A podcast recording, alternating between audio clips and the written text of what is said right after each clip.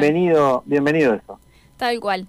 Y bienvenido también el espacio del viernes 18.30 y 37 particularmente, pero sabemos que a qué nos referimos, porque es momento de la columna de literatura y hoy le damos una cálida bienvenida a Belén Avaliay, una de nuestras columnistas. ¿Cómo estás Belén? Abril y Marcos te saludan. ¿cómo estás Abril? ¿Todo bien? Todo bien, acá encantada de escucharlos de nuevo. Uh, igualmente. Un, un gustazo eh, tenerte nuevamente, viste que cada tanto nos, nos pasó mucho con este con algunas cancelaciones del programa que siento que no hablamos hace un montón.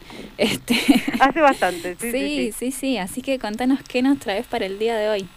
Bueno, vieron que eh, este, este ratito que, que le hemos destinado a, a leer relatos para las infancias en clave de ESI, la verdad que eh, se, ha hecho, se ha hecho un espacio muy, muy lindo, por lo menos para mí, así que vamos a seguir por ese camino, si no tienen problemas ustedes. Nos encanta. ninguno, ninguno. Eh, así que hoy les traje otro relato que también he trabajado con, con mis estudiantes, eh, que es para trabajar estereotipos. Ajá. Así que con un montón de puntas ahí para, para trabajar incluso con otras materias, así que bueno, es, vamos a ver si, si les gusta la idea. Eh, es un, un relato del año 2013 escrito por una escritora que se llama Magali Leuch y se llama Héctor, el hombre extraordinariamente fuerte. Ah, mira. ¿Lo conocían? No, No, pero no. me hizo acordar a los cuentos que había antes eh, que, que leía de chiquita que eran, o me acuerdo, no sé, Cipriano el distraído, cosas así, como que tenían un personaje muy curioso. Me imagino Ah, que Héctor bueno. debe ser un, un- un personaje muy curioso. Genial. Y se me ocurrió empezar con una pregunta, porque de eso se trata la ESI, ¿no? De, abrirnos interrogantes. Y, y es una pregunta con la que siempre empiezo la lectura de, de este relato. Y los invito a ver que la pensemos, a ver qué les parece. Yo la compartí también con estudiantes y con algunas compañeras docentes también. Les cuento, así ustedes, ustedes van pensando. ¿Alguna vez, siendo niño o niña, tuviste cuestionamientos por tus gustos o preferencias acerca de juegos, colores, hobbies o intereses? ¿Cómo recordás haberte sentido al respecto y si hubo alguien que te acompañó en tus elecciones? Qué preguntas disparadoras. Bien, Eh, esa es la idea. Sí, sí, sí. Yo particularmente no, no recuerdo en mi niñez, pero sí me acuerdo de mi hermano que le encantaba el rosa y mis abuelos lo miraban con un terror. y mi mamá, Claro, cómprate rosa, cómprate rosa. Sí, sí. Pero sí, sí, sí, qué, qué disparadoras. Genial, me encantó. Marcos. ¿Algún, ¿Alguna otra que se les ocurra? Marcos, por ahí. Mira, eh, estaba pensando, eh, estaba- tengo que irme bastante el tiempo atrás, ¿no? Pero más que colores y eso, me parece que no, con, con algunos, con algunas formas de ser. Ah, Eh, En ese sentido sí, por ahí algún no, no cuestionamiento explícito, pero vos notás así como incomodidad en el otro, por lo menos, no están acostumbrados. Pero bueno, es- eso podría aportarte. La verdad que no mucho más, igual estoy pensando, eh, déjame, déjame siga. Está Sí, muy bien, bueno, sí, vayan, sí. vayan pensando. Esa, esa es la idea, dejarnos, dejarnos pensando. Y la idea es también eh, pensar quiénes nos acompañaron, ¿no? En, en- cuando nosotros decidimos por ahí eh, respecto de, de juegos, colores, hobbies o intereses que eh, históricamente han sido exclusivamente femeninos o masculinos, ¿no? Esto que, que Sí. le pasó por ahí a- al hermano Abril, ¿no? Con el color rosa, por ejemplo. Hoy, hoy de traje de chapa también un relato que habla de eso, así que les cuento un poco qué es lo que surgió cuando yo lo planteé con, con mis estudiantes y con algunas compañeras docentes, tuve respuestas de lo más variadas, ¿no? Ajá.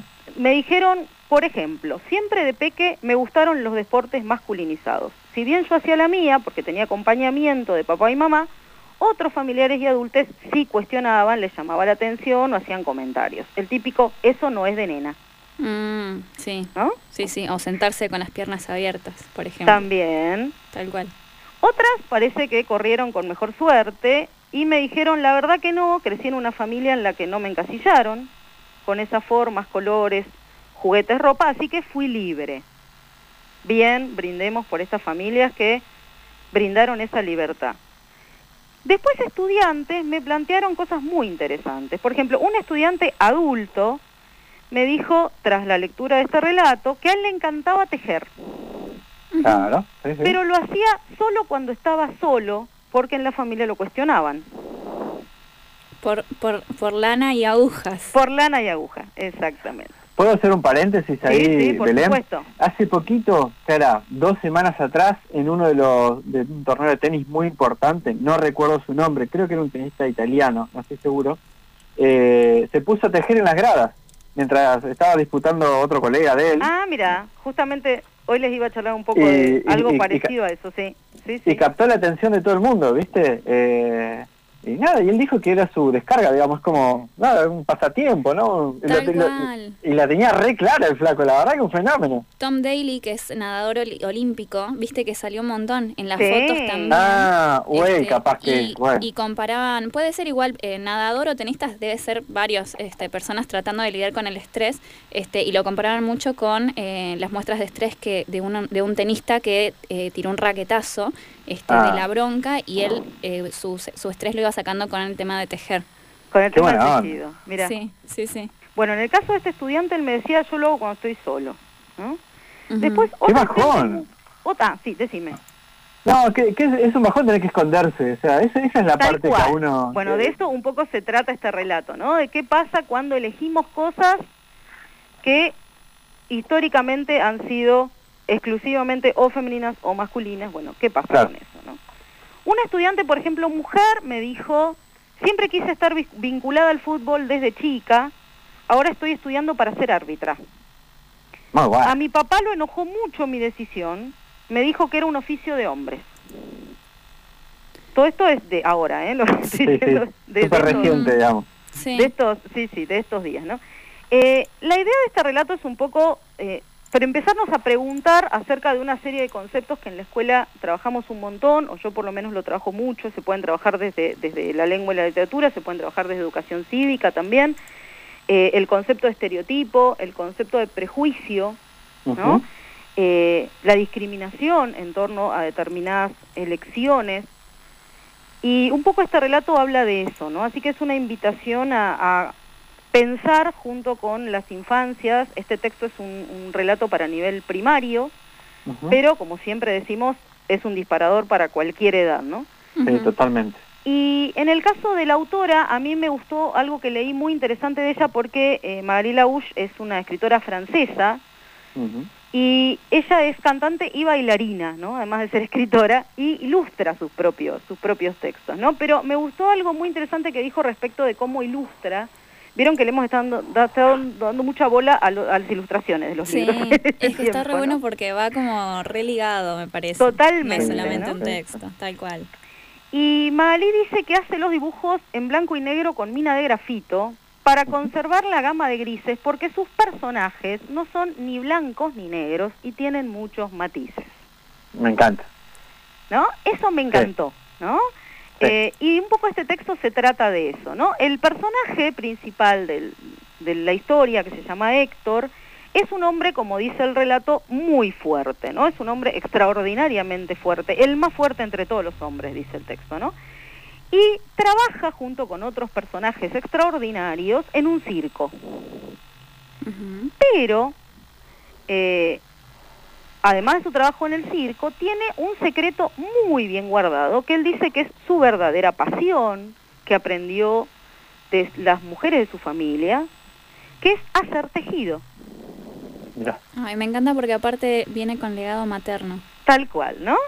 Entonces, él dice que conoce todos los puntos y que en su tiempo libre es lo único que hace y le encanta además, ¿no? Entonces, acá hay bastante pero a un varón, ¿no? Eso ya es un montón. Héctor, que lo hace solamente cuando está solo y a escondidas. ¿Qué creen que pasa? Y alguien se burló, seguramente. Dicen que lo vuelve del sexo débil, ¿no? Y si diera niños del circo porque consideran que perdió su característica, ¿no? Desde ser fuerte, la fortaleza. Pero Héctor eh, no se lo toma tan mal, digamos. O sea, obviamente se siente, se siente triste, se siente mal, pero eh, empieza a pensar de que lo que lo que él sabe le puede servir a otros, ¿no? Y resulta que uno de esos días el, el circo estaba en un lugar con la carpa, no se desata un viento enorme. totalmente. Interesante la metáfora, ¿no? Sí. Que se había, se sí. había armado ahí en, en- en el circo y además reconstruir el circo mismo, ¿no? A partir de a partir del tejido, ¿no?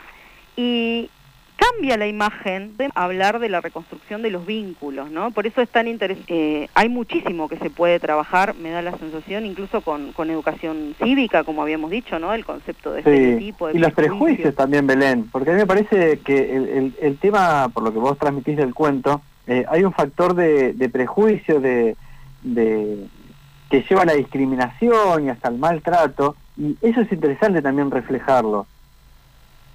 Sí, totalmente. Y me parece que está bueno empezar a, por eso, a pensar y a tejer redes, hablando de tejido, Sí. con otras, con otras áreas eh, en donde también se pueden tocar estos temas, como por- se me ocurre educación cívica, ¿no? Porque es una de las eh, de las áreas en donde se trabaja, ¿no? El concepto de, de discriminación y, y de prejuicio, pero que también forma parte de los ejes de la ESI, ¿no? Entonces, Totalmente. como, como toda eh, materia, digamos, que, que debe ser atravesada por la ESI en la escuela, me parece que es posible todavía tejer más redes de las que tenemos dentro de la literatura, pero con otras con otras materias también. ¿no? Entonces, se bueno, desde los medios trabajar estereotipos también se puede Sí. un Sí, montón, sí, ¿no? O sea, sí, este sí. este texto también se puede trabajar eh, desde la parte de medios para trabajar la construcción, ¿no? De los estereotipos y del hombre fuerte y del hombre frágil, ¿no? Sí. Sí, y- Eh. y, y también, ¿sabes qué, Belén? Trabajarlo con el área de literatura,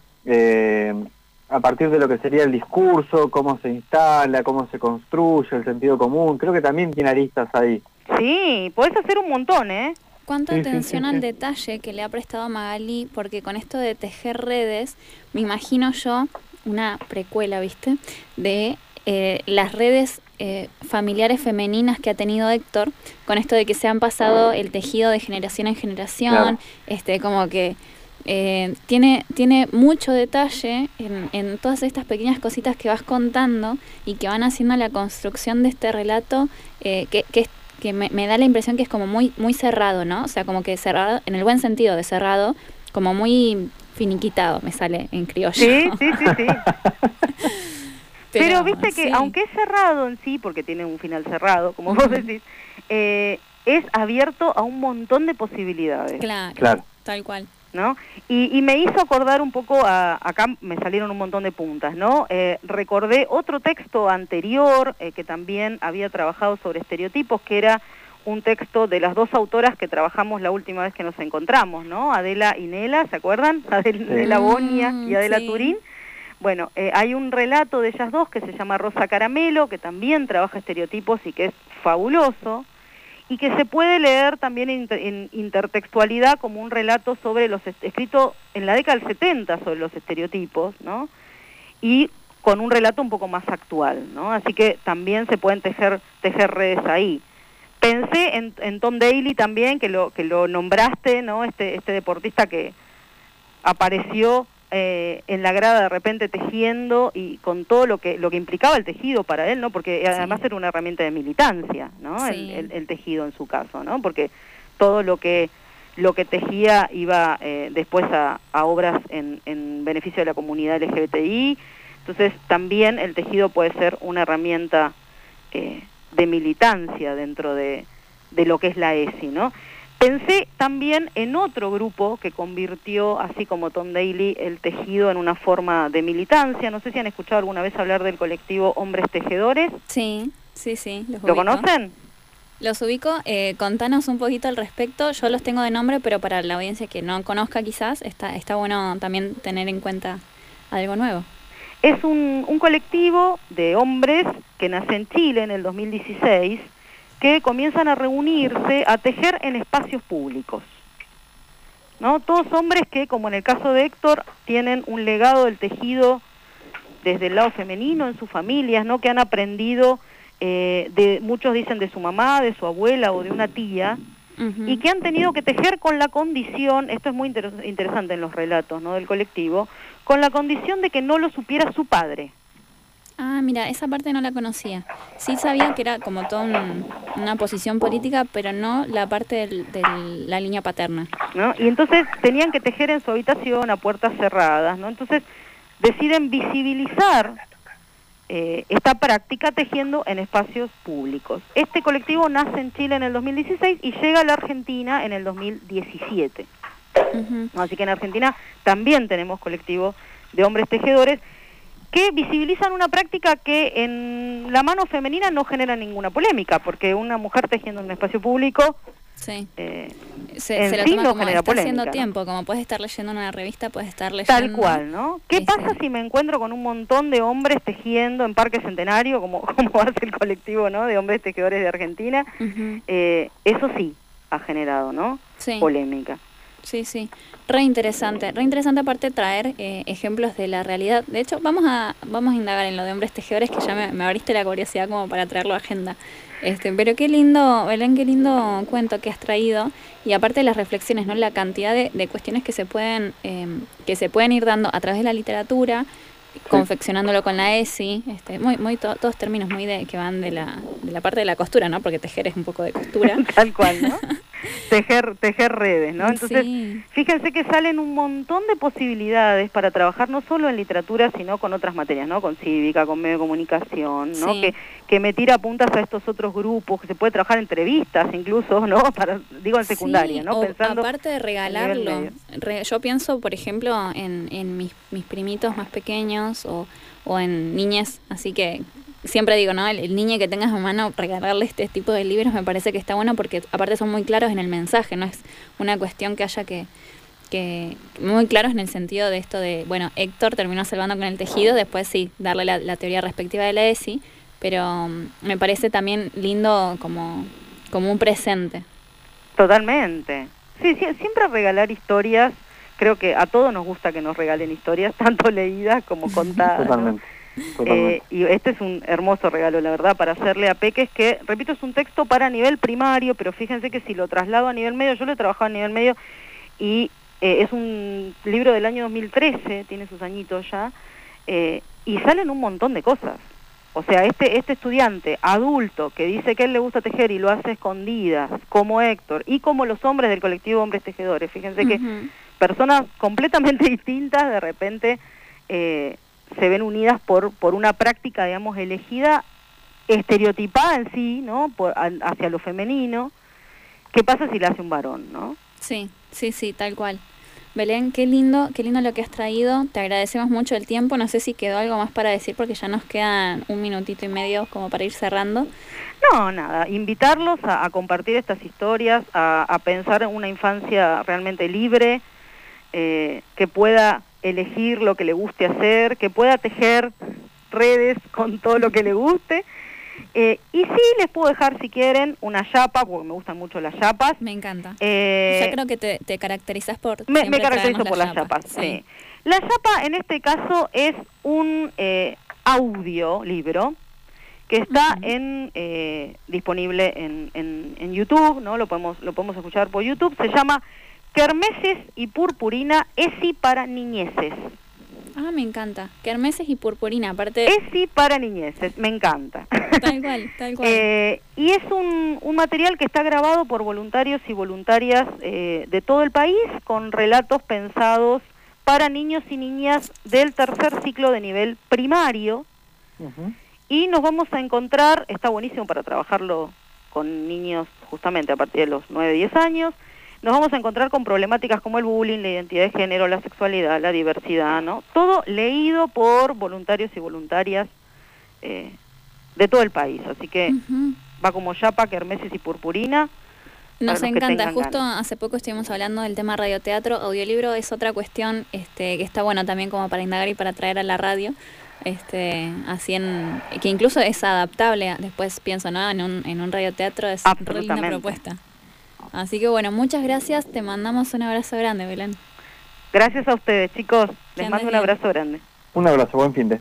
Igualmente.